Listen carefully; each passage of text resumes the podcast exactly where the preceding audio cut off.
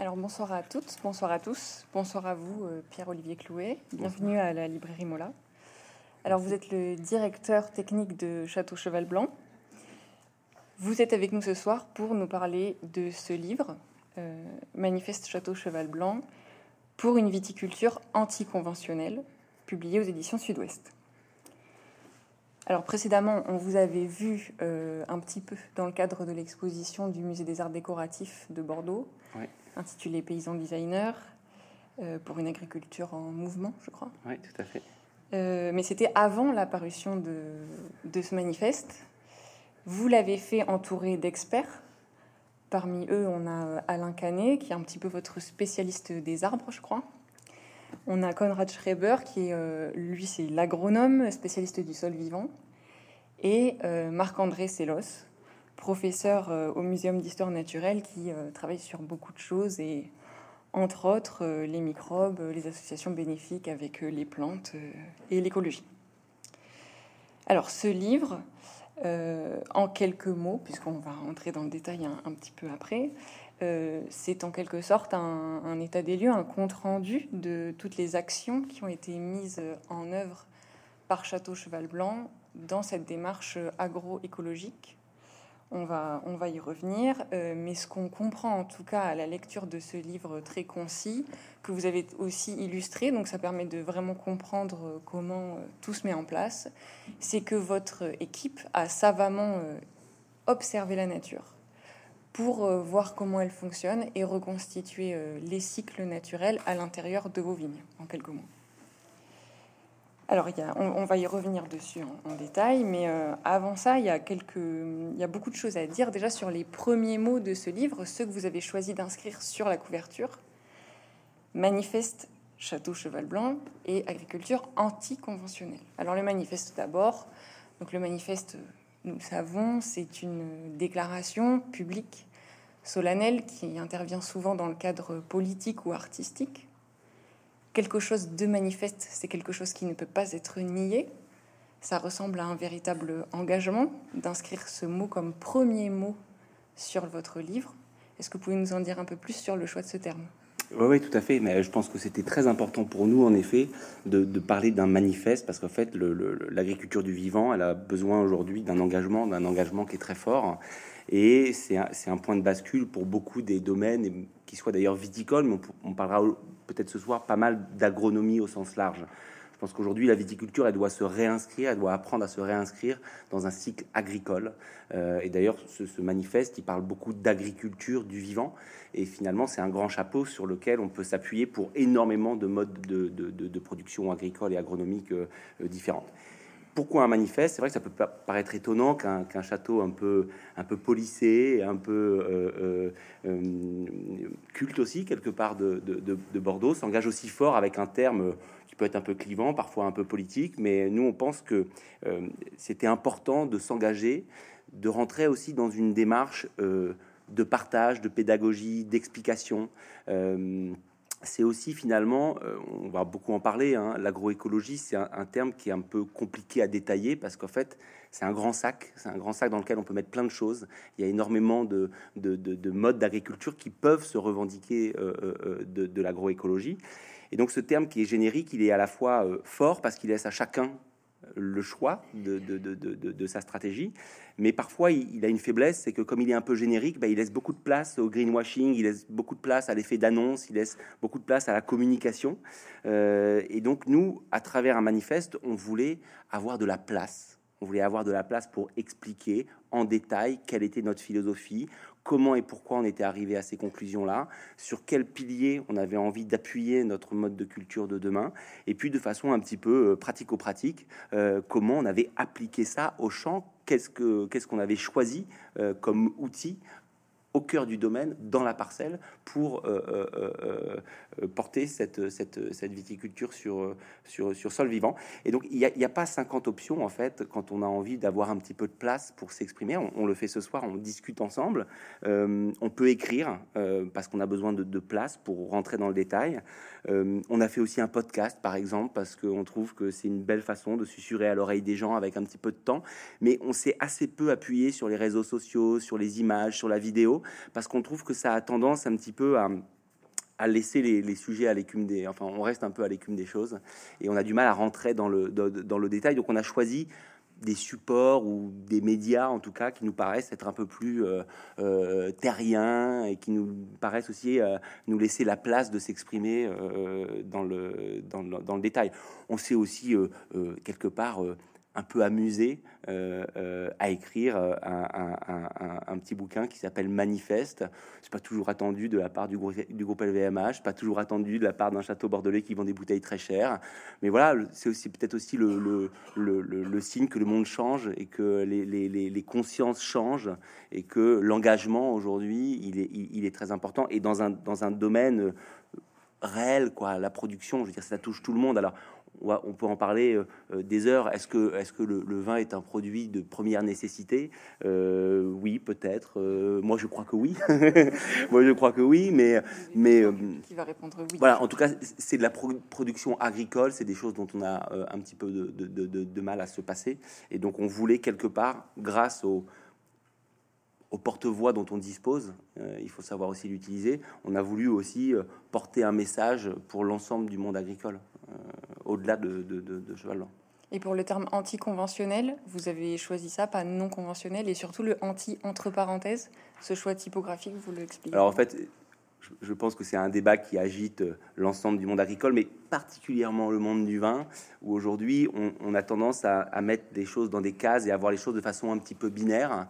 On sait qu'aujourd'hui, euh, euh, les grandes voix qui ont été très entendues et très écoutées dans les dernières années dans le monde de la viticulture, ça a été la viticulture biologique ou la viticulture biodynamique. Et puis en opposition à ça, on a mis tous les méchants conventionnels. donc c'est un débat qui nous paraît être à la fois très sain, parce que euh, c'est important euh, euh, d'avoir un consommateur éveillé, d'avoir des gens qui permettent de montrer une voie différente et de montrer que voilà, l'agriculture du XXe siècle, c'était pas une agriculture qui était forcément très propre et qui, est allée un peu loin sur, sur un certain nombre de sujets. Donc, c'est ces gens-là, dans les années 70, dans les années 80, les premiers qui ont fait de la bio puis de la biodynamie, ils ont éveillé les consciences, ils ont dit Allô, allô, est-ce que c'est normal de faire des choses pareilles? Et donc, ça a été important, mais ça a fait taire tous ceux qui euh, sans choisir ces voies-là, euh, on fait des efforts, on fait des efforts tous azimuts. Euh, et donc, on a trouvé que à force du temps, le débat, c'était les gentils contre les méchants, c'était les bio contre les non-bio, et qu'en fait, le monde agricole n'est pas si simple que ça, et que ce qu'offre la viticulture biologique n'est pas forcément la panacée pour nous, à notre avis. Et donc, on pensait qu'il y avait une autre voie euh, euh, qui était entendable, qui était celle de l'agriculture sur sol vivant, celle de la stimulation de la biodiversité, celle de la stimulation de la fertilité naturelle des sols.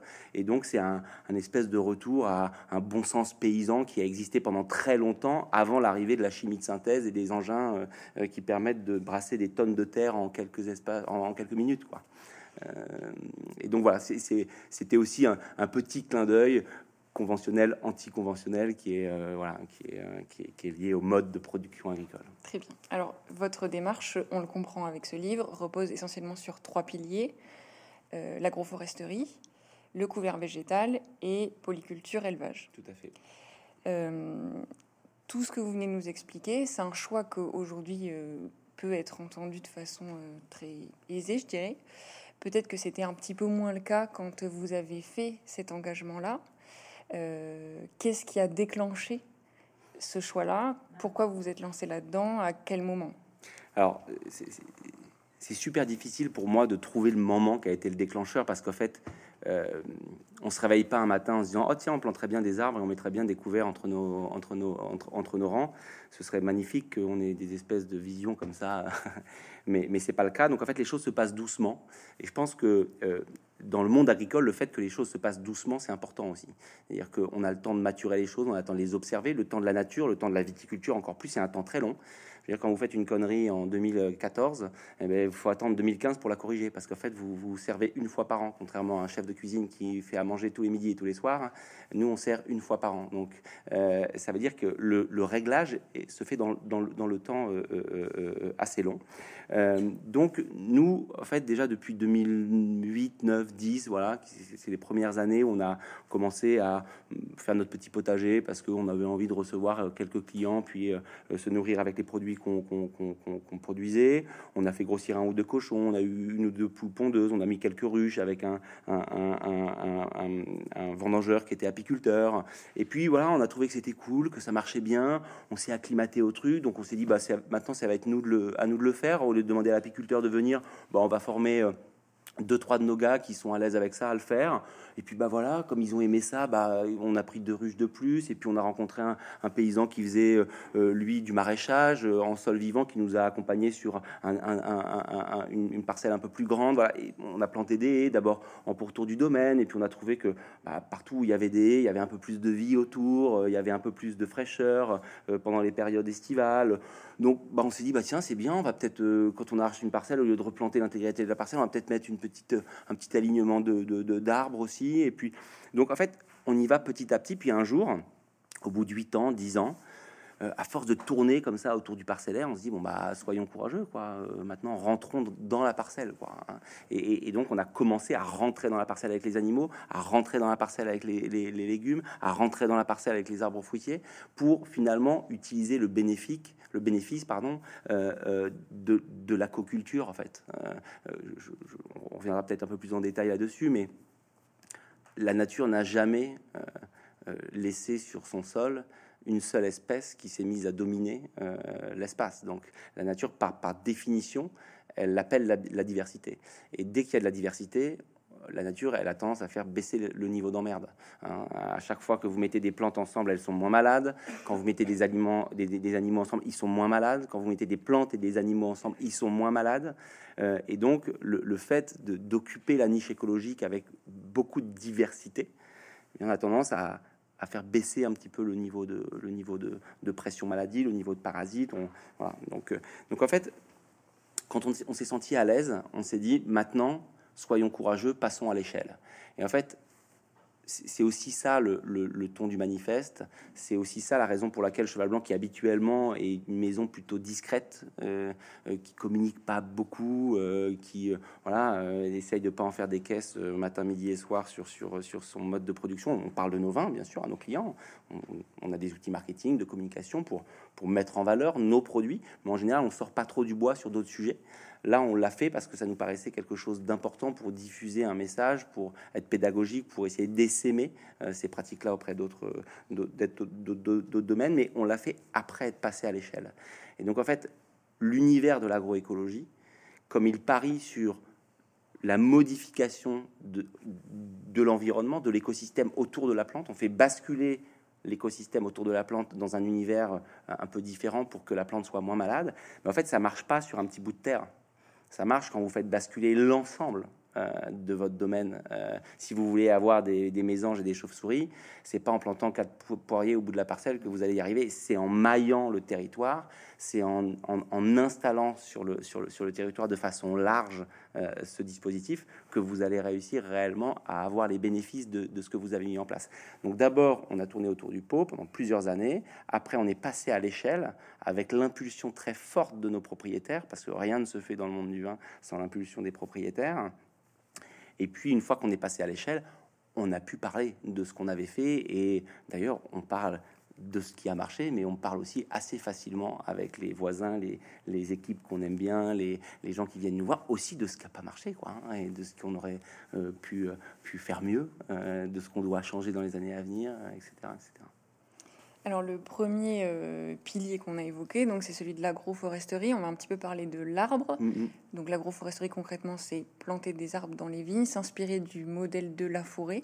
Vous pouvez nous expliquer un peu plus ça? Ouais, exactement. Alors le premier point qui est très important de comprendre, c'est que les, piliers des sols vivants, ils s'appuient sur euh, sur l'observation de la nature.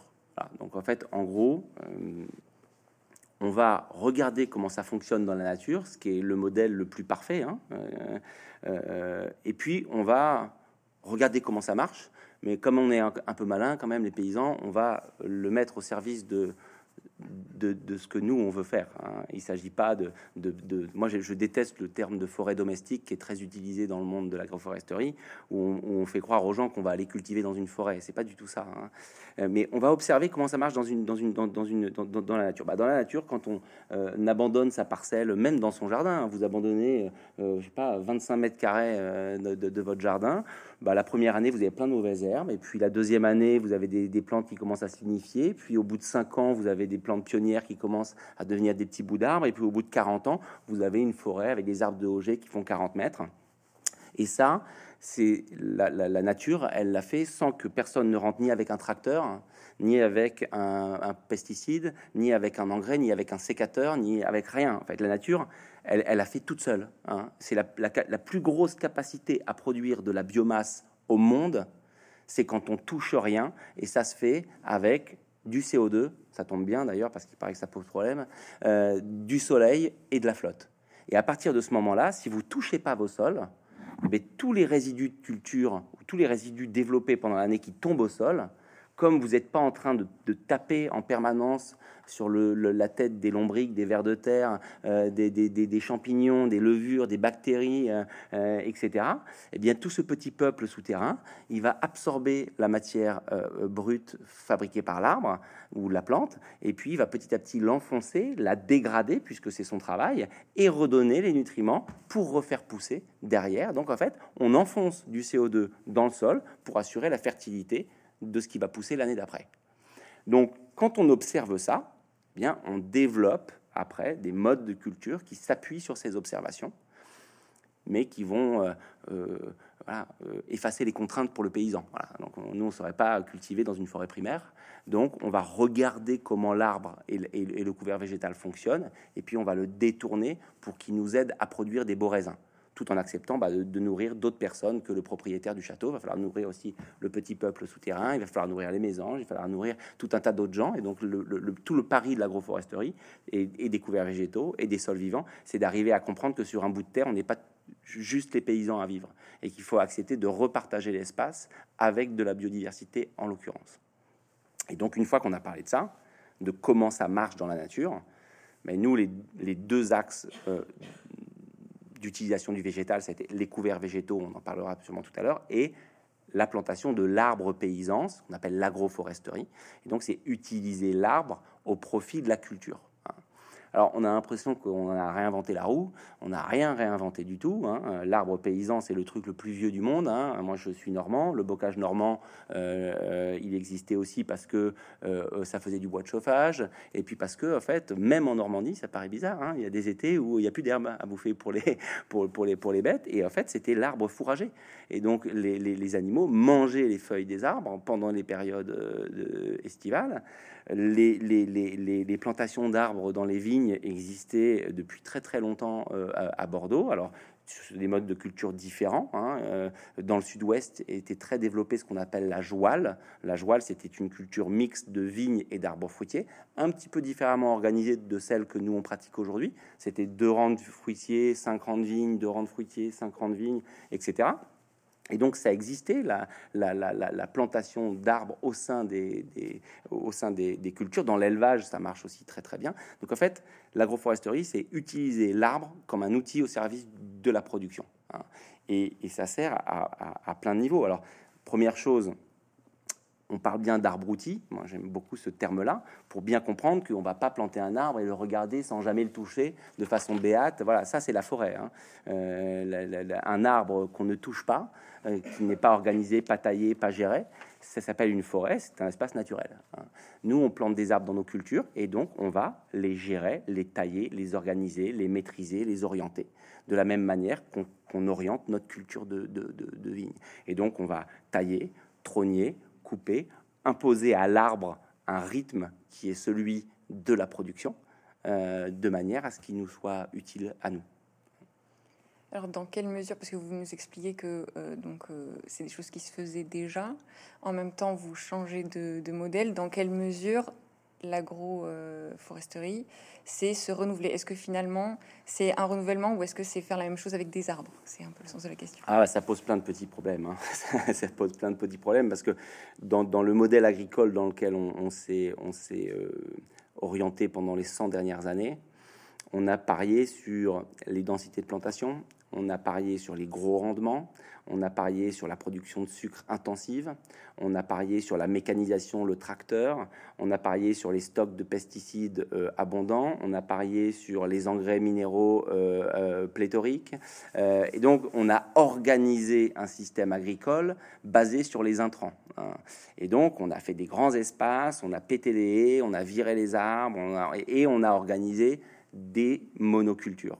Alors, tout le monde tape sur les monocultures euh, qui sont pas suffisamment belles pour l'œil de l'homme. Hein. La Beauce, alors pas n'importe qui de la plaine de la Beauce, ah ouais, c'est vrai, toutes ces céréales, c'est tellement triste, etc. Par contre, vous allez dire qu'un beau paysage viticole bordelais, c'est une monoculture. On dit bah, pas du tout, c'est au patrimoine mondial de l'UNESCO, c'est merveilleux, c'est des paysages cultivés. Pas. Mais, c'est une monoculture. De la même manière, c'est une monoculture. C'est une monoculture de vignes, c'est très joli, euh, mais on, a aussi organisé une, monoculture et c'est très très récent. Hein. Euh, je veux dire, euh, nous on trouve encore, d'ailleurs souvent c'est sous, un angle un petit peu moqueur, hein. on, trouve plein de vieux, d'anciens de, vignerons, de vieux paysans qui disent ah, mon grand-père je, les ai vus, ils arrachaient tous les, tous les fruitiers, ça donnait la maladie, et puis on pouvait plus passer avec les tracteurs, qu'est-ce que vous faites à les replanter, machin, etc. Bon, il y, a en effet aujourd'hui, donc ça veut quand même dire que nous, on a des gars qui sont chez nous, dont le père a vu dans les vignes les pêchers de vigne, les poiriers, les pommiers, les pruniers. Euh, les... Il y a encore des endroits où, où, ça existe. Hein. Donc c'est pas une agriculture euh, d'il y, a 3000 ans, hein. c'est une agriculture d'il y a 100 ans. Hein. Et, et, ça, c'est il y a 2000 ans d'histoire viticole, de coculture, et il y a 100 ans de monoculture. Mais personne, par le passé, n'avait l'idée saugrenue de ne gagner sa vie qu'avec du vin. Il n'y a, que euh, l'homme moderne du XXe siècle qui pense qu'il va gagner sa vie. Alors on gagne très bien notre vie qu'avec du vin, hein. euh, mais euh, il n'y a, que l'homme moderne qui pense qu'il va gagner sa vie qu'avec une culture spécialisée. Et, donc, la polyculture était globalement monnaie courante dans tous les domaines. Moi, quand je suis arrivé à Cheval Blanc, j'ai pris le plan du 18e. Euh, à Cheval Blanc, il y avait 12 potagers sur une propriété de 35 hectares. Euh, donc, il y avait les potagers au sein des cultures, il y avait les jardins de fleurs au sein des cultures, il y avait les arbres fruitiers au sein des cultures. Donc, donc c'est pas si vieux que ça, en fait. Cette, euh, Et alors, concernant ce plan, quand vous regardez donc le plan de cette époque et aujourd'hui, on voit une, vous vous êtes vraiment inspiré. Est-ce qu'il y a une différence au niveau de la surface de, de l'arbre ou du potager euh? Oui, on a, on a essayé quand même de, de tenir compte des contraintes euh, financières du 21e siècle. Euh, et donc, c'est difficile pour nous d'aller arracher des parcelles historiques du domaine qui, depuis 100 ans, ne sont plus un potager, mais une magnifique parcelle qui produit du cheval blanc tous les ans. donc, on, est on, a, on a plutôt nous fait le pari plutôt que de choisir des îlots sur lesquels on allait réinsérer des on a plutôt fait le pari de ponctuellement mettre des arbres un petit peu partout sur le domaine. Hein. Et donc, on a fait des bosquets, on a fait des, allées d'arbres, on a fait des haies et on a fait ces fameuses joiles, c'est-à-dire qu'on a réinséré à hauteur de 80 arbres à l'hectare, on a réinséré des arbres au sein même du rang de vigne. Hein. Donc, on a arraché 80 plants par hectare pour remplacer un plant de vigne par un fruitier ou un forestier. Hein. Mais on a diffusé euh, et je pense que c'est à ça aussi que sert l'agronomie d'aujourd'hui. comme elle permet de comprendre comment fonctionne cette agriculture sur sol vivant, ben, elle nous permet de mieux orienter en fait les choses. Et si on veut qu'elle soit efficace, il faut qu'elle soit répartie partout, maillée sur le domaine, plutôt que à deux ou trois endroits. Donc on a diffusé l'ensemble de ce concept-là sur l'ensemble du vignoble. Alors tout à l'heure, vous parliez donc des agriculteurs avec lesquels vous travaillez, qui eux ont leurs pères ont connu donc euh, ces mm. arbres dans les vignes. Euh, quand on a aujourd'hui des, vignerons à qui on a dit pendant des, décennies qu'il fallait faire que du vin et euh, de, désapprendre, mm. euh, comment c'est reçu quand vous, vous arrivez avec cette idée de réintroduire l'arbre et, et, donc plus de vivants au sein des vignes? Est-ce que on le comprend Est-ce qu'il faut énormément de pédagogie Parce que la grande euh, réserve qui était, euh, enfin pour le pour l'agroforesterie, c'était euh, l'immobilisation d'une partie de la culture et donc la baisse de mmh. rendement. Bien sûr, c'est toujours le, la, peur du truc, c'est de, de, baisser ses rendements. Bon, on plante 80 arbres par hectare sur une parcelle où on a 8000 8000 pieds de vigne par hectare. Donc le ratio 80 plants sur 8000, il est tout à fait acceptable en termes de, rendement. Et globalement, les rendements agricoles, euh, avec les couverts végétaux et, l'arbre, ne baissent absolument pas. On verra dans le temps si notre pari est bon ou pas, hein, mais globalement, moi, je suis pas du tout inquiet sur cette, sur cette partie-là. Par contre, vous mettez le doigt sur un truc qui est fondamental, mais on va en parler pour euh, la technique. Mais je pense que ce que je vais vous dire là, pour moi, c'est la philosophie du management dans l'entreprise, quel que soit votre projet la pédagogie avec une, aujourd'hui le, management descendant ça n'existe plus dans les entreprises. Donc si vous voulez que les gens croquent au projet de l'entreprise comprennent pourquoi vous allez euh, euh, changer le modèle euh, de fonctionnement de votre entreprise c'est pas en leur disant bon on a vu trois experts on va vous expliquer on met un PowerPoint et puis vous allez voir ça va se passer comme ça comme ça comme ça comme ça comme ça. Pas du tout. En fait l'enjeu c'est de commencer par acculturer tout le monde. Donc avant de faire bouger la moindre ligne eh bien, nous, les experts qu'on avait vus, nous, les vidéos qu'on a regardées, nous, les bouquins qu'on a lus, euh, nous, les, experts qu'on a rencontrés, eh bien, on les a exposés à toutes nos équipes. Et on leur a dit, voilà, venez écouter Conrad Schreiber. il, est là, on vous a mis dans une salle, vous avez trois heures avec lui, il mange avec vous ce midi vous êtes 50 dans une pièce, écoutez-le, posez-lui des questions. Venez écouter Alain Canet, venez écouter Marc-André Sellos, venez écouter. Et après, tenez, tiens, on vous pousse des vidéos YouTube, on vous pousse un podcast sympa là-dessus, on vous achète euh, à Noël, Noël dernier, on a offert euh, le bouquin d'Edouard Bergeon qui s'appelle Cultivons-nous à tout, cheval blanc. Ils sont tous partis avec leur, bouquin d'Edouard Bergeon parce que c'est un mec qui montre comment l'agriculture de demain, elle est belle et possible et que les agriculteurs ne seront pas des empoisonneurs, mais au contraire seront la solution pour, pour la planète. Donc soyez fiers d'être agriculteurs parce que, vous voyez, un mec comme ça qui vous dit que vous êtes la solution pour, pour, pour, demain. Donc d'abord, on essaie de faire basculer le regard de nos propres salariés, parce que pour deux raisons essentielles. La première raison, parce que c'est eux qui vont s'occuper des arbres, c'est eux qui vont s'occuper des couverts, c'est eux qui vont avoir le geste intelligent pour cultiver bien demain. Moi, je peux décider ce que je veux dans une salle de réunion, sur un tableur Excel ou dans un email envoyé à un expert. Si vous voulez, il y a, il y a 300 000 pieds de vigne à tailler. Euh, si les gars, ils n'ont pas du tout envie de le faire comme on a décidé, euh, c'est eux qui font le vin en fait. Donc en fait, l'enjeu, c'est que eux, ils aient les billes, ils aient, ils aient la compréhension de comment et pourquoi ils vont, ils, vont avoir besoin de, faire ça. Et du coup, bah, le tractoriste, euh, quand il s'agit de régler sa, sa, charrue ou de passer dans le rang, il va faire attention au, poirier, parce que euh, sinon, lui, le poirier, il, va rapidement le gérer avec son tracteur.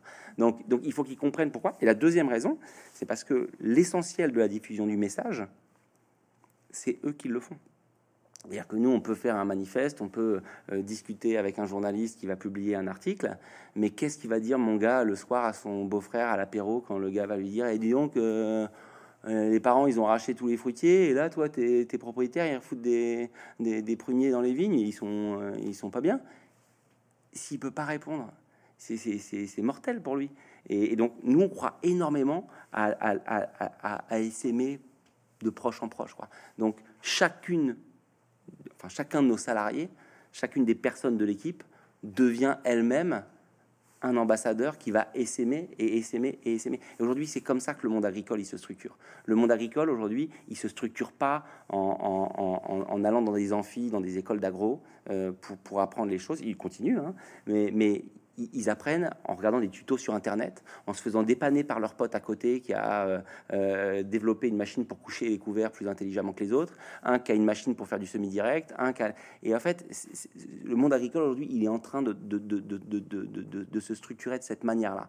Et donc, nous, on veut que nos équipes croquent au projet, sachent en parler et puissent le diffuser. Parce que l'enjeu de demain, en fait, je veux dire, on va pas sauver la terre avec 39 euh, hectares de cheval blanc qui plantent des arbres et qui mettent des couverts. Hein. Euh, nous, notre enjeu, c'est de faire d'aider à faire basculer le système pour que l'ensemble de l'agriculture de demain soit sur sol vivant. Euh, là, on aura un vrai, on aura un vrai levier. Et alors, vous nous avez parlé de la, partie qui concerne l'arbre dans vos, parcelles. Est-ce que vous avez une idée euh, pour nous qu'on visualise un petit peu, savoir l'agroforesterie, représente quoi euh, en France, dans le monde? Est-ce que c'est quelque chose qui est. Euh, est-ce que je crois que dans certains pays c'est quand même beaucoup plus pratiqué que chez nous. Et oui. On n'est pas des très bons élèves sur la question, mais du coup ça peut être intéressant mais on bouge très Vite. En fait, la bonne nouvelle, c'est qu'on est globalement des très mauvais élèves, mais qu'on a décidé de, de bouger, d'apprendre vite, et donc on voit que l'agriculture est très mobile en ce moment. Alors c'est sûr qu'il y a encore un certain nombre de mastodontes qui ont des pratiques épouvantables, et que bon, bah du coup, ils pèsent lourd dans la balance parce que le pourcentage est, est important Mais il y a beaucoup de petits qui sont en train de bouger, qui bougent très très vite, qui apprennent très très vite, qui mettent beaucoup de choses en place. Euh, donc, je vais vous donner des chiffres périmés. Euh, mais quand on a lancé, nous, notre projet euh, de plantation en agroforesterie, il y avait 100 hectares de coculture, c'est-à-dire d'arbres fruitiers mêlés à la vigne en France. Et sur les 100 hectares à cette époque-là, il y en avait 15 à cheval blanc. Donc, c'était significatif et dans les très grands domaines, on, était les seuls. Euh, aujourd'hui, ça a beaucoup bougé, hein. rien qu'en l'espace de deux ans. J'imagine que c'est plus 100 hectares, mais c'est 2000 peut-être euh, en France. Donc, ça va très très vite. Et encore une fois, nous, on n'est pas dupe non plus. On, sait que on a les moyens de faire vite, de réagir vite, de mettre en place vite c'est pas les moyens euh, financiers, hein, parce qu'un arbre, ça coûte moins cher qu'un pied de vigne. Euh, donc l'enjeu, c'est n'est pas les moyens financiers, c'est les moyens humains de dérouler un projet, de se donner une vision de long terme et de faire basculer le modèle rapidement. Beaucoup de vignerons et beaucoup d'agriculteurs n'ont pas les mêmes possibilités, mais ils sont pas obligés d'aller aussi vite et aussi fort que ce que nous on a fait. Et je veux dire, déjà, c'est bien de mettre des, c'est cool. Et puis c'est bien de mettre un petit bosquet, c'est bien, c'est suffisant. Et puis deux ruches pour commencer, ça va bien. Et puis, si déjà vous arrivez à nourrir euh, juste vos vendangeurs avec vos, arbres fruitiers et, votre potager, bah, c'est super. Et il ne faut, pas vouloir aller tout de suite trop vite et se faire dépasser, parce que c'est là qu'on commence à faire des conneries et c'est surtout là qu'on perd toutes ces équipes. C'est-à-dire que le, problème de ce, de, ce mode de culture-là, c'est que s'il n'est pas maîtrisé, s'il n'est pas compris, si c'est un échec, vous avez perdu vos équipes pour 15 ans. Euh, donc il vaut mieux y aller doucement que ce soit un succès et que eux viennent vous voir en disant dis donc quand même ça marche bien sur la parcelle 14 ce serait bien qu'on le fasse sur toutes les parcelles. Là là ça devient leur projet là c'est eux qui déroulent là c'est eux qui passent à l'échelle. Et le goût dans tout ça c'est la question qu'on peut se poser quand on voit que vous changez de méthode de production. Est-ce que euh, le vin est impacté? Est-ce qu'il y a une différence de goût euh, est-ce que ça se ressent ah, J'adorerais vous dire oui, ce serait tellement poétique de vous dire que parce qu'on a des arbres vivants, des arbres dans les vignes et des sols vivants, on fait des meilleurs vins. Mais, très honnêtement, je ne crois pas. Euh, je crois pas. Je, pense que l'agroforesterie, c'est pas c'est pas une recette. Hein. de la même manière que moi, moi je je suis étanche au discours euh, de gens qui passent, qui changent de mode de culture et qui disent ah depuis que je suis euh, euh, dans tel mode de culture, mes vins sont verticaux, mes vins sont vivants. Mais moi j'y crois pas, donc je vais pas aller dire aux gens que parce que mes sols sont vivants, cheval blanc est meilleur. Non, cheval blanc il fait des grands vins parce que c'est des grands terroirs, parce que c'est un cabernet franc qui a été sélectionné en sélection massale depuis des centaines d'années, parce qu'il y a des techniciens euh, hyper pointus qui vont dans les moindres détails, qui ramassent le raisin à temps, qui font de la vinification parcellaire, qui font des assemblages millimétriques. En fait, on fait des grands vins parce qu'on fait de la viticulture et on est sur des grands terroirs et on s'occupe de notre végétal. Ça, c'est la raison pour laquelle on fait des grands vins. Maintenant, la manière dont nous, on a décidé de s'occuper de notre terre, la manière dont on a envie de transmettre la terre aux générations suivantes, c'est avec des sols vivants, c'est avec une fertilité produite in situ, c'est avec une vision de la, sobriété carbone, c'est avec la, ah, oui, on a envie de s'occuper de notre lopin de terre comme ça. Maintenant, vous dire que c'est pour ça qu'on fait un grand cheval blanc, non. Parce qu'il y a 200 ans, il faisait déjà un grand cheval blanc, et il y a 30 ans, il faisait également un grand cheval blanc. Maintenant, ce qui est à peu près sûr, c'est que si on fait pas ça, on fera plus le même cheval blanc dans 30 ans.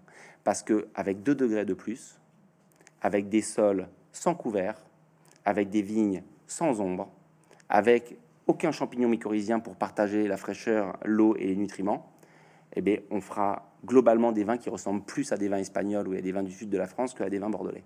Ça, c'est important ce que vous nous dites, parce que ce qu'on peut se demander, c'est... Euh, enfin, on peut se dire qu'il y a eu un véritable enjeu dans ce renouvellement, l'idée de garder l'identité cheval blanc. Et en fait, ce que vous êtes en train de nous dire, c'est que c'est par ce changement que vous allez conserver cette identité alors? Nous, ouais, en fait, il faut tout changer pour que rien change.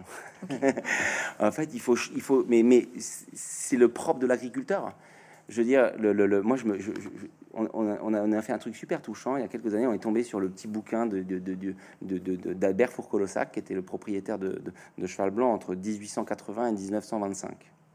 Et le gars a écrit, extraordinaire. Je me dis d'ailleurs, nous, on laisse, on laisse rien en génération suivante là-dessus, mais lui, il a écrit. Il a écrit dans un bouquin, il a fait un livre de culture. Ah, nous, on va, laisser des tableurs Excel et c'est horrible. Mais bon, lui, il a fait un petit, document magnifique écrit de sa main. Euh, et dedans, en 1920, il dit ça y est, on a fini de greffer cheval blanc sur des porte-greffes américains suite au phylloxéra. Hein. C'est donc terminé les grands vins au château. Donc, extraordinaire. Le gars, en 1920, il a l'impression qu'il fera plus jamais de grand vin à cheval blanc. Bon, on fait encore des vins de bonne facture aujourd'hui, et pourtant, euh, nos, vignes sont, greffées. Donc, à l'époque, quand ils ont eu le phylloxéra, ils ont tout changé. Il n'y avait plus de francs de pied.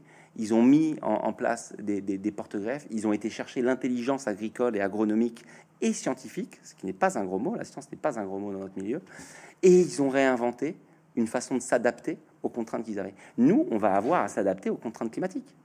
Et donc, il faut qu'on fasse bouger les lignes pour que nos gosses boivent des vins frais, tendus, délicats.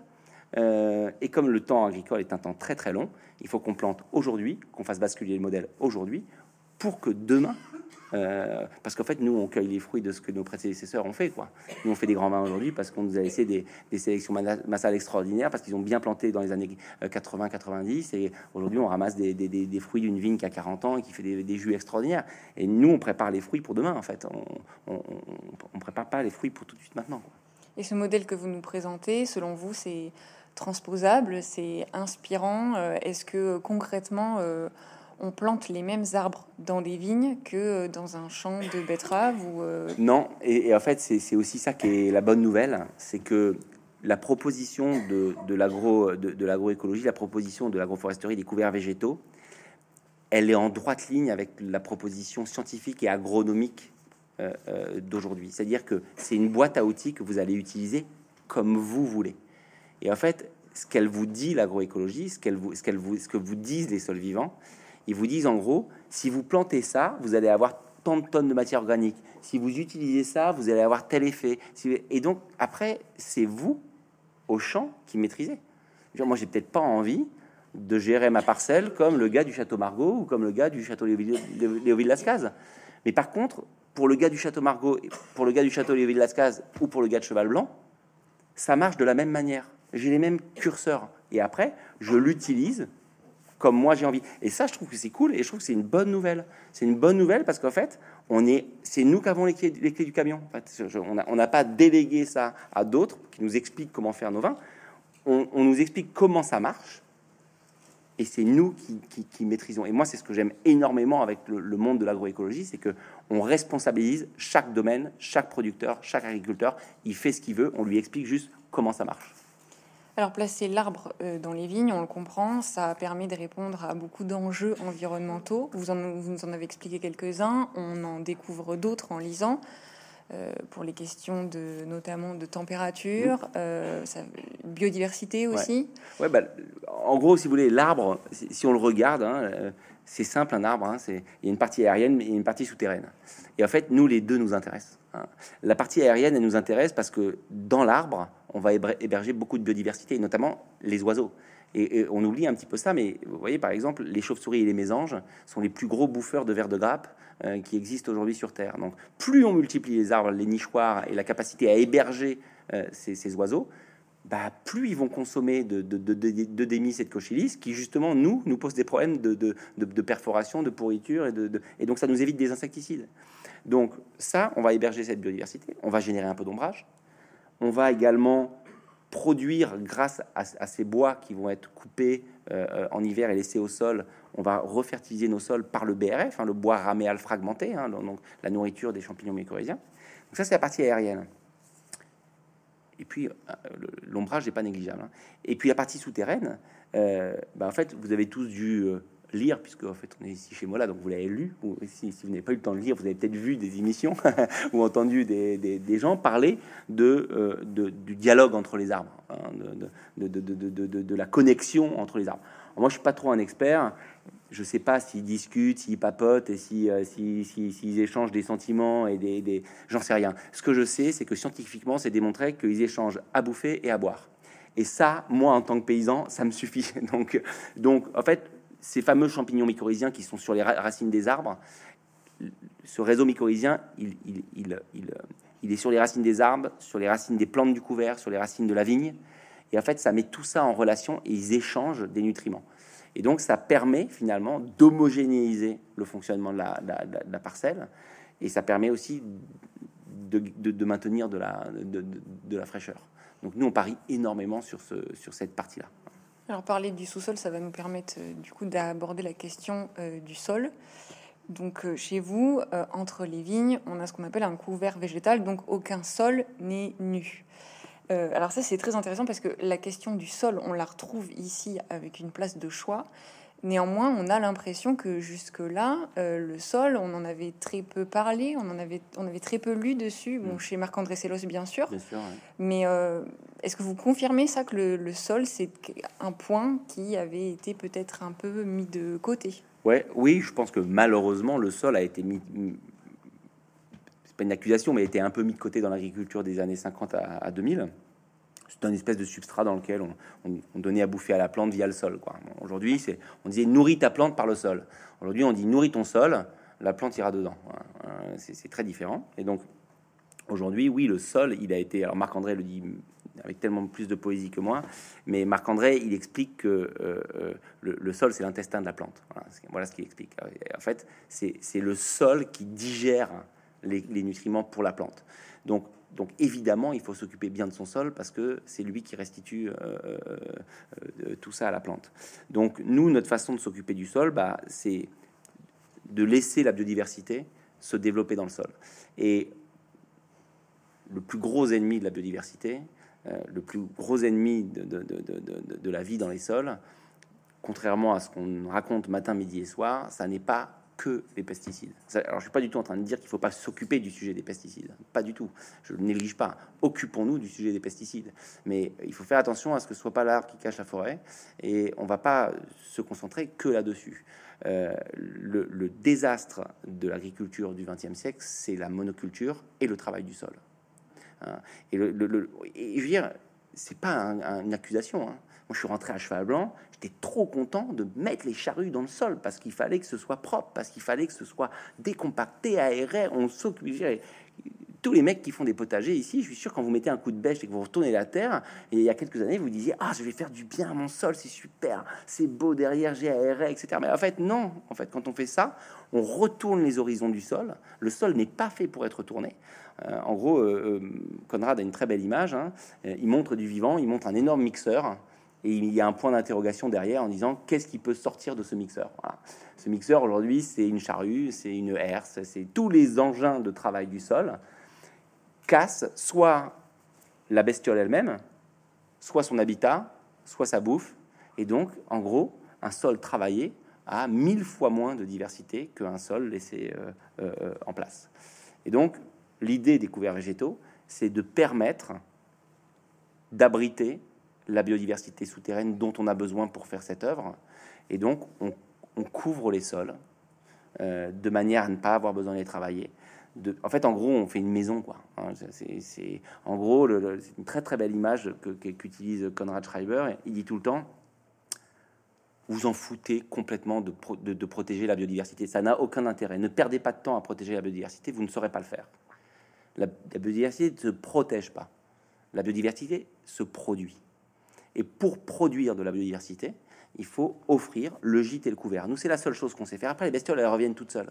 Donc, à partir du moment où on donne à la biodiversité une maison en bon état et de la nourriture, ben, la biodiversité revient. Et donc, nous, notre maison en bon état et la nourriture, c'est un sol couvert avec de la matière organique qui se dégrade et qui est laissée au sol pour que la biodiversité en, profite. Donc c'est un système très simple. Hein. À la sortie des vendanges, on fait un petit euh, euh, lit de semences et on plante chez nous hein, seigle forestier, euh, lin, trèfle incarnat, moutarde, radis. Et ce couvert végétal va se développer pendant tout l'hiver, pendant que la vigne est en dormance. Et puis quand elle prend trop de place, au mois de mai, on va le coucher, on va pas le couper, hein. on va le coucher au sol pour faire un paillage et, ce paillage va se dégrader petit à petit. Là, c'est en ce moment le cas. Alors, c'est moins joli maintenant qu'en hiver. En hiver, il y a plein de petites fleurs très mignonnes. Bon, là, c'est une espèce de paille sèche qui est en train de se dégrader et sur lesquelles, bah, bah ça y est, on, commence à donner à bouffer à la, vie du sol. Et puis, petit à petit, ça va s'enfoncer dans le sol et créer la, matière organique sur laquelle la plante va se redévelopper l'année suivante. Donc, on n'a plus de sol travaillé. On a des sols qui sont intégralement couverts. Alors vraiment, là, quand on vous écoute et quand on lit le livre, on, comprend vraiment le rôle euh, de chaque élément, l'arbre, le brin d'herbe, euh, vraiment chaque, euh, élément du vivant, le, réseau racinaire. Il reste la question de l'élevage, donc. Mm. ce qu'on se demande, c'est comment est-ce qu'ils sont laissés tout seuls eux-mêmes dans les vignes et est-ce qu'ils ne mangent pas les vignes du coup?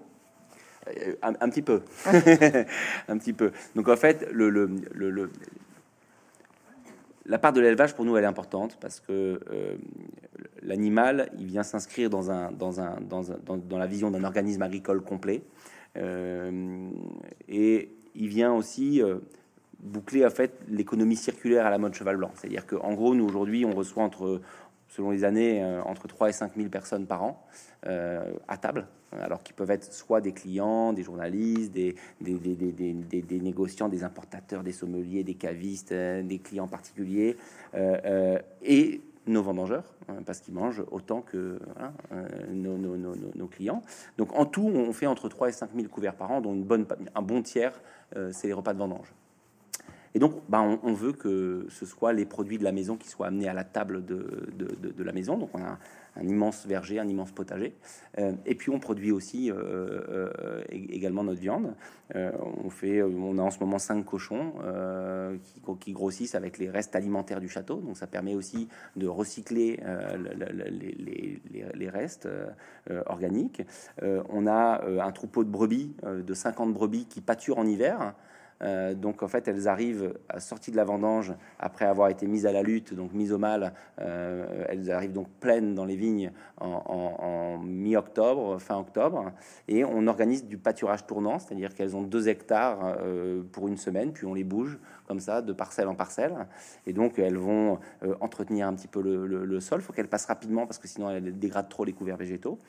Elles, vont nous déposer un peu d'amendement aussi, hein, pas, de, pas, de, pas, de, pas de problème elles vont grossir du coup dans les, dans, les vignes. Et puis au moment où le débrouement va arriver en mars, elles rentrent en bergerie.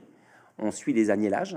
Euh, et puis on va garder les agneaux pour, pour, pour, amener à la table du à la table du château. Les brebis vont repartir euh, pour l'été euh, dans une dans une partie dans, le centre de la ville de Libourne. On a une petite propriété qui s'appelle Kino.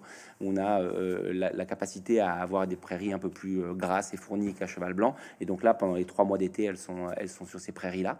Et puis après, elles reviennent, elles entretiennent. Donc voilà, c'est un espèce de cycle comme ça. Et, et, et nous, on y croit beaucoup parce que même si aujourd'hui on parle beaucoup de la, de, la, limitation de la consommation de la viande, on parle beaucoup de, de toutes ces choses-là, nous, on pense que il y, a, y a, y a place pour un, élevage raisonnable quand il vient s'intercaler dans un, dans un organisme agricole complexe. C'est-à-dire que quand il vient dans le dégarni de culture, quand on cultive pas des hectares et des hectares pour nourrir des bêtes, mais qu'au contraire on vient laisser une partie de la, du reste de la culture précédente pour intercaler l'animal, on trouve qu'il a un sens en fait dans, l'écosystème euh, général. On, utilise aussi, on fait aussi de la poularde de façon Bresse, on a des, poules pondeuses, voilà. Et, tout ça toujours au cœur de la parcelle, si possible, avec l'idée que bah, les micro-organismes et la diversité euh, microbienne sera plus importante quand a l'animal. Alors, il y a des notions qui sont assez fortes dans ce livre, notamment celle de patrimoine, de héritage, de transmission. On sent que c'est ça qui porte votre démarche. Est-ce que c'est aussi ça qui porte la démarche de publication? À qui vous vous adressez en fait? Vous, Quelle réception vous vous attendez et, euh, quel public? Nous, on s'adresse à tout le monde parce que, euh, en fait, il y, y, a plein d'objectifs. Le, moi, je suis très euh, euh, engagé aujourd'hui dans l'idée que l'agriculture sera une solution pour demain. En fait, l'agriculteur aujourd'hui, il, est en difficulté depuis un certain nombre d'années. On, on, le, il, y a, il y a beaucoup d'agribashing, il y a beaucoup de, stigmatisation du métier agricole, etc. Je ne suis pas en train de dire qu'ils sont parfaits, que tout a été extraordinaire et que surtout circuler, il n'y a rien à voir. L'agriculture pose pas de problème. Hein. Euh, bien sûr qu'elle pose des problèmes, mais aujourd'hui, l'agriculture, elle nourrit. Hein. Euh, elle a dû s'adapter à tout un tas de, choses. Aujourd'hui, elle doit évoluer. Euh, et donc, il faut trier dans le bon et moins bon. Mais l'agriculture d'il y a 100 ans n'était pas géniale non plus. Hein. Donc, l'idée, c'est pas de revenir à l'agriculture du début du siècle, parce que les gens qui prônent un retour à l'agriculture d'hier, je pense qu'ils n'ont pas connu l'agriculture d'hier. Hein, parce que euh, un paysan dans les années 20, il n'avait pas 82 ans d'espérance de vie, euh, il mangeait pas de la viande toutes les semaines et il avait beaucoup de problèmes euh, quotidiens. Donc l'idée, c'est de revenir un petit peu au, passé, mais avec le, regard d'aujourd'hui. Donc nous, on, pense que l'agriculture, il faut venir à son secours pour réexpliquer à un monde qui est devenu urbain quels sont les enjeux de, de l'agriculture. il faut, comme je disais, faire bouger, participer, nous, hein, avec nos petits moyens, enfin, je vais pas dire nos petits moyens, c'est pas vrai, on n'a pas des petits moyens, mais il faut, il faut participer à faire le boulot d'éduquer euh, les gens sur ce qu'est l'agriculture. Et surtout, il faut faire basculer le modèle de toutes les agricultures vers l'agriculture sur sol vivant. Et nous, on a la chance d'être écoutés parce qu'on a une maison qui, voilà, qui a un petit peu de notoriété. Et donc, il faut qu'on utilise ce porte-voix pour défendre et pour pour, pousser une agriculture euh, vivante et noble. Et le dernier point, qui est un point crucial pour l'agriculture, c'est que l'agriculture aujourd'hui, elle doit générer des vocations. Aujourd'hui, on a besoin de dire aux jeunes, c'est cool d'être agriculteur. Aujourd'hui, ça fait 30 ans qu'on dit aux gosses ah non euh, surtout démerde-toi mais sors des champs quoi c'est pas possible quoi on va te doucher de pesticides tu vas être payé à coup de pied dans le cul ça va jamais on, on les a dégoûtés pendant 30 ans du métier d'agriculteur aujourd'hui le métier d'agriculteur c'est un métier magnifique. C'est un métier dans lequel beaucoup de gens sont heureux. Alors je dis pas que c'est le monde des bisounours et qu'il n'y a pas de sujet mais euh, après euh, trois ans de Covid il faut on, est en, mesure de se poser la question où est le mal-être? Est-ce que aujourd'hui le mal-être, c'est d'être au 19e étage d'une tour euh, euh, en périphérie d'une grande ville avec deux heures de transport par jour euh, et bosser pour une énorme compagnie qui fait des profits colossaux et dont on partage absolument pas les valeurs? Ou est-ce que le mal-être, c'est d'être de temps en temps avec un petit peu de pluie, le dos courbé, à, travailler le, végétal? On est, moi, je pense qu'on est en mesure de se poser cette question-là aujourd'hui. et, donc, nous, il faut qu'on accompagne ce mouvement-là en disant aux jeunes, c'est pas que difficile. Alors, on vous, vous, vous, pas non plus une solution idéale en disant vous inquiétez pas, le monde est tout rose, c'est génial, venez. Mais il faut absolument qu'on réattire parce que aujourd'hui, le modèle de un agriculteur nourrit 30 personnes en France, si on veut aller vers la, neutralité carbone, ça va pas marcher. Hein. Hein, donc, il va falloir qu'on ait un agriculteur pour 8, 10, 12. Donc là, les écoles d'agro, il va falloir qu'elles se remplissent big time parce que sinon, on va jamais y arriver. Donc, il faut absolument qu'on régénère des vocations agricoles, c'est indispensable. Et ce genre de... Nous, aujourd'hui, on a, ça ne nous est jamais arrivé autant. On a 60 CV de, de, jeunes qui sortent des écoles par an pour venir se former à, cheval. Parce que, et, j'espère que, euh, euh, voilà, nous on en prend 6, 7, 7, 8, j'espère que les, les, les, 50 autres vont quand même avoir envie d'aller bosser dans plein d'autres domaines et qui vont, voilà, il faut générer un, appétit pour les, pour, pour, pour, pour les, les, jeunes demain. Donc nous, on a très fortement envie de dérouler et de, de, de, de pousser un message positif euh, sur, sur l'agriculture. Alors, d'aucuns disent que un très bon vin, c'est euh, l'alliance parfaite entre un sol, un cépage et un climat. Ouais un petit peu d'homme aussi, quand même, au milieu de tout ça. de côté le travail. Un tout petit peu le vignon. Euh, le sol, on l'a compris, vous en prenez grand soin. La vigne, pareil.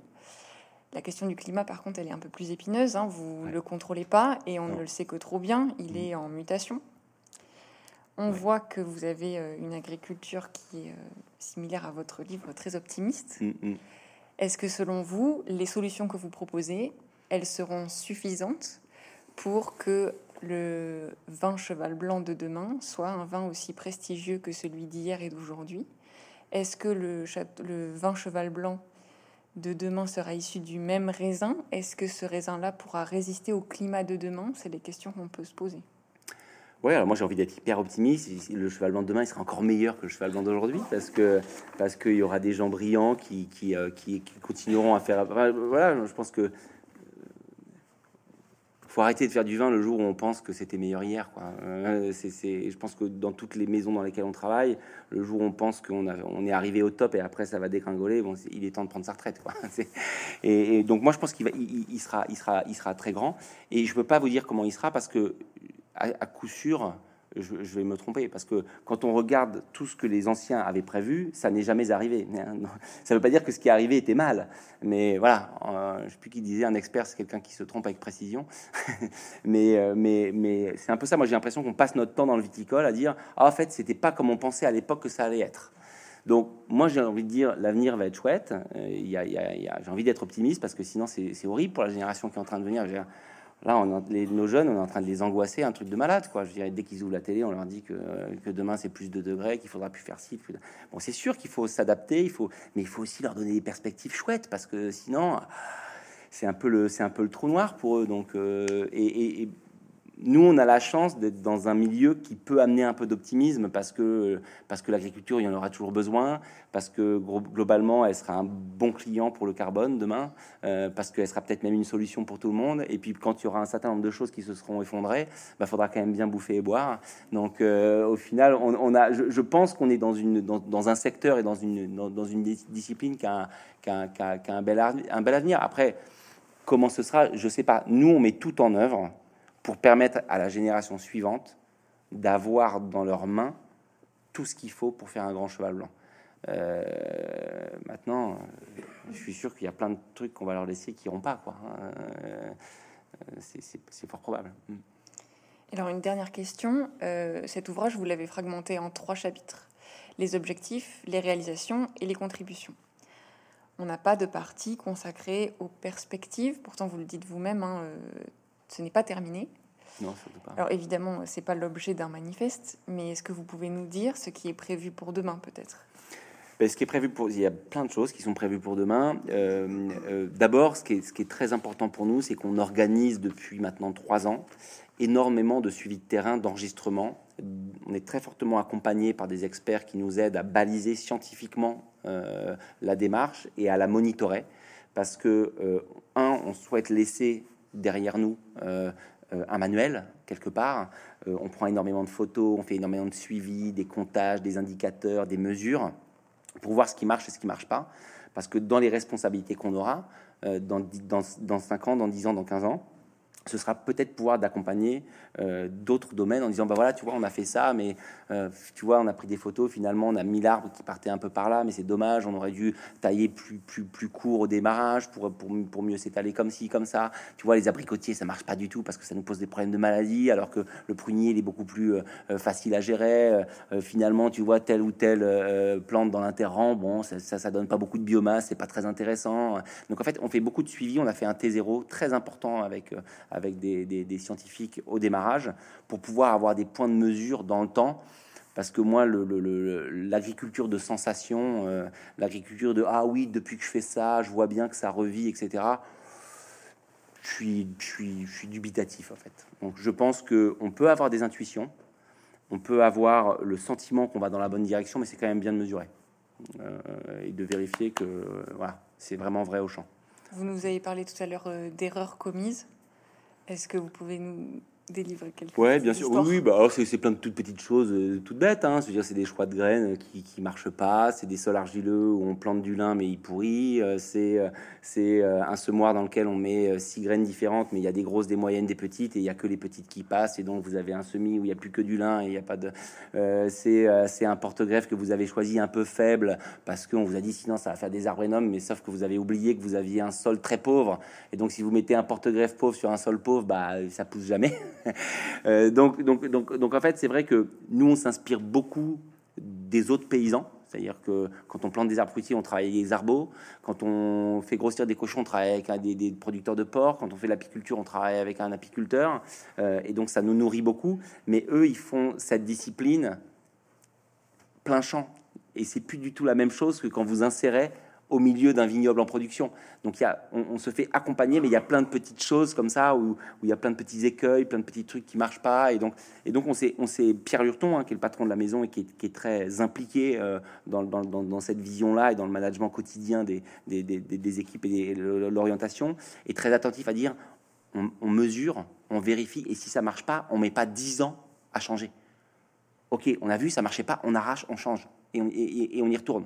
Euh, donc, donc ça, on essaye de garder cette agilité et cette capacité à dire ouais, bah, on a fait une connerie, c'est pas grave, on change, on, fera mieux la prochaine fois. Et d'ailleurs, ça implique quand même beaucoup de réactivité et d'ajustement du coup. Ouais, et, là, il faut, il faut se staffer aussi. Il faut accepter.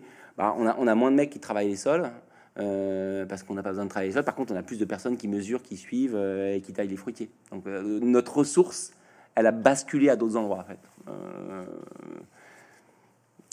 Merci beaucoup d'être venu jusqu'à nous. Merci pour cet éclairage sur euh, toute votre démarche et sur ce livre euh, disponible donc euh, aux éditions Sud-Ouest.